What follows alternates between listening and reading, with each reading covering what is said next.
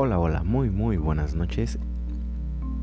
Espero se estén encontrando muy bien y que te estén teniendo un lindo día, tarde o noche, dependiendo la hora en la que ustedes estén escuchando este pequeño podcast informativo. Me presento con ustedes, soy Chema, voy a ser como su moderador de esta pequeña sección, la cual es charlando con Chema. Entonces, el día de hoy tocaremos un tema bastante delicado, así como importante, lo cual viene siendo la actividad física, salud y las enfermedades no transmisibles.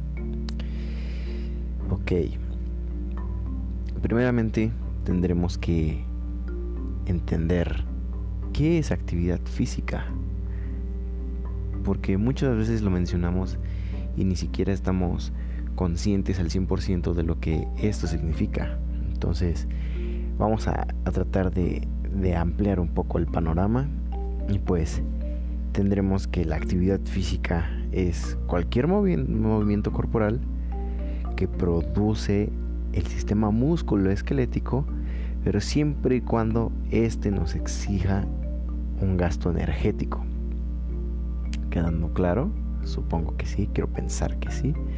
A lo mejor podríamos plasmarlo de una manera más sencilla en que es cualquier movimiento que realizamos con nuestro cuerpo, pero que nos demande cierta cantidad de energía para realizarlo. Porque nos podemos mover, no sé, a la hora de dormir, pero no nos está demandando energía para ese movimiento o una energía demasiado exigente, pues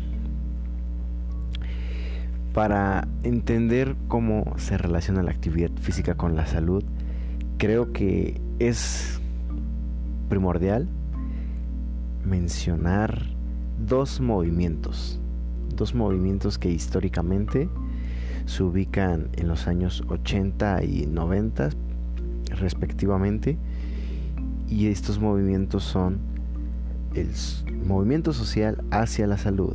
Tú me dirás, Oye Chema, pero ¿de qué trata este movimiento? Bueno, pues este movimiento básicamente surge en los 80 y este busca generar o comienza a generar una conciencia social dentro de la población. Pero ¿por qué? Pues porque estos temas comienzan a a ser como muy visibles, ¿ok? Entonces este, este movimiento comienza a, a favorecer un, un área más, más abierta, más positiva, más dinámica de lo que es la salud, ¿no? O sea, es comienza a distribuirse la actividad física haciendo más actividades, más ambientes, más espacios, más gente y, ser saludable comienza a volverse un, un estilo de vida dentro de la población. Eso en lo que abarca el movimiento social hacia la salud. Por otro lado, tenemos algo que es como un poco más concreto, que viene siendo movimiento educativo hacia la salud. Pero aquí supongo que todos la mayoría nos imaginamos de qué va por la simple palabra de educación. Este, como lo mencioné anteriormente, comienza en la década de los noventas y este surge como una tendencia en las escuelas que hace como un énfasis en lo que son los, los problemas que, que empiezan a quejar a la sociedad. Pero hablamos de problemas pues como el sedentarismo, el sobrepeso, la obesidad. Entonces se comienzan a incluir contenidos que tratan de concientizar a los pequeños desde los principios de las etapas escolares, ¿no? O ya no es algo que se vea, no sé, a lo mejor hasta que estás estudiando medicina, enfermería o algo relacionado con las ciencias de la salud, no, sino que se empieza a buscar que, que los niños estén conscientes desde edades tempranas que pueden realizar distintas actividades y con eso mantener una buena salud. Que, que según la OMS la salud viene siendo el bienestar tanto físico, emocional y social. Entonces hay que tener como una armonía en esto.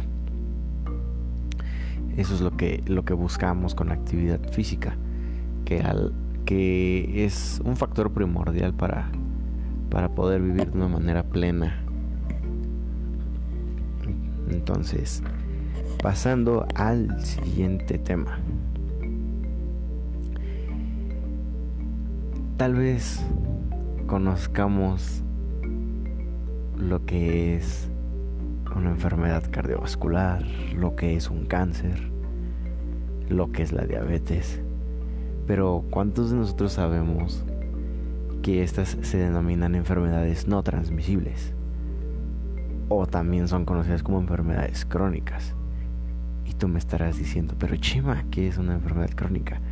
Ah, pues mi estimado radio escucha, una enfermedad crónica o una enfermedad no transmisible, abreviada como ENT, puede ser o es una enfermedad de larga duración, la cual es el resultado de una combinación de diversos factores, tales como pueden ser factores genéticos, fisiológicos, ambientales o incluso de conductas. De estas enfermedades no transmisibles tenemos que hay cuatro que son las principales o las que más eco hacen en la sociedad.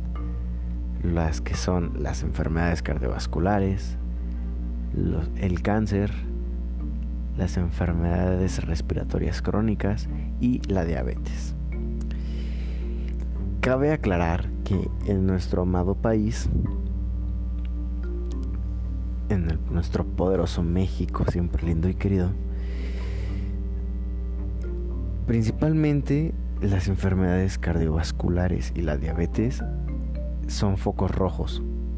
Desde el 2010 hasta el 2017, estas dos enfermedades han sido las que han demolido, o sea, son esas dos enfermedades en específico son las que más han hecho daño en, en esta sociedad teniendo en cuenta que del 2010 al 2016 las enfermedades del corazón ocupaban el primer lugar de defunciones en nuestro país, mientras que por otro lado la diabetes tenía el segundo lugar.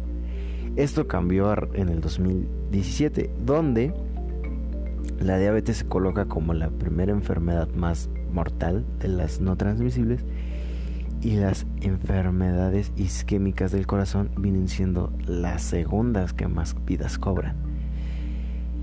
Y, o sea, para que se den una idea de cómo está esta separación, hasta el 2017 a la fecha, se tiene un conteo de que en el tercer lugar las enfermedades cerebrovasculares han cobrado nada más 35.248 vidas. Pero por su parte, las enfermedades del corazón, principalmente las isquémicas, tienen, y eso que es el segundo lugar, tienen 101.877 defunciones en su bolsa. O sea, imagínense esa cantidad, esa diferencia es enorme. De 35 a 100 mil, dices, algo está muy, muy mal. Pero, ¿por qué mencionar esto? Porque es algo, es un problema real, es un problema visible y es una realidad para muchos en nuestros hogares. Todos conocemos algún familiar, amigo, profesor, alumno, hermano, lo que sea, que sufre ya sea de diabetes, de algún cáncer, de alguna enfermedad del corazón, de alguna enfermedad respiratoria. Pero ¿por qué se producen estas enfermedades? Pues existen, como lo mencioné, algunos factores y dentro de los que son de nuestros comportamientos, pues está la mala alimentación, la inactividad física, la exposición al tabaco. O sea, el hecho de que tú te la pases viendo la tele, fumando y comiendo es algo que de plano a la larga te va a hacer muchísimo daño, pero muchísimo daño. Por otro lado también hay, hay otros factorcillos como, como lo que es el aumento de la tensión arterial, el sobrepeso o la obesidad, que tal vez no sea porque nosotros queramos, sino porque metabólicamente tendremos algún problema que nos afecta. Pero en estos en estas instancias tú me podrás estar preguntando, pero oye Chema, ¿y qué tiene que ver la actividad física con todo esto? Pues nada más y nada menos que la inactividad física es el cuarto factor de riesgo más grande, que más vida se cobra, no solo con estas enfermedades, o sea, no solo en el país, sino a nivel mundial, la inactividad física es el cuarto factor más grande de riesgo. Y pues la única recomendación que yo te puedo dar como un estudiante del área de la salud es que realices actividad física, que trates de realizarla lo más que puedas, tampoco en exceso, porque recordemos que todo en exceso es malo, pero pues sí, si tienes a lo mejor niños o adolescentes de entre 5 y 17 años, con que hagan una hora de actividad física, ejercicio, está perfecto. Eso les va, no les va a asegurar nada, pero créeme, créeme de verdad que les va a marcar una diferencia y va a lograr que ellos en un futuro tengan una mejor calidad de vida, un bienestar absoluto, una plenitud increíble. Si tú estás entre los 18 y 64 años, puedes realizar unas dos horitas de ejercicio, de actividad física, ya sea caminar con el perro, andar en bicicleta, saltar, ir al mercado, lo que sea, pero hacer un poco de actividad física unas dos horas está genial, está de lujo. Inclusive si tienes una persona anciana o, tú eres una persona adulta y me estás escuchando, créeme que también con unos una hora, dos horas que tú hagas, ya sea de salir a caminar con el perro, con tus amigos, con tus nietos, con eso que tú hagas más que suficiente para que tú mejores tu salud y cualquier afección que tengas no te perjudique tanto como lo haría si tú te dejas vencer. Para concluir finalmente, pues yo creo que lo puedo resumir todo esto en que hay que moverse amigos, hay que moverse, hay que echarle ganas a la vida y recuerden que moverse es vivir, moverse siempre, no hay que dejarnos atascar por nada en esta vida. Siempre hay que seguir adelante, seguir pegando, seguir empujando, seguir brincando, seguir moviéndonos, amigos. Seguir moviéndonos. Eso es todo, todo por mi parte. Espero que esta pequeña cápsula informativa les sirva, les sirva de algo en algún futuro. No es sencillo tratar estos temas. No es fácil, pero créanme que poniendo un poco de nuestra parte, todos tendremos una mejor calidad de vida. Cuídense muchísimo, espero estén muy bien y espero escucharlos en la próxima emisión de Charlando con el Chema. Un abrazo hasta sus hogares. Bye bye.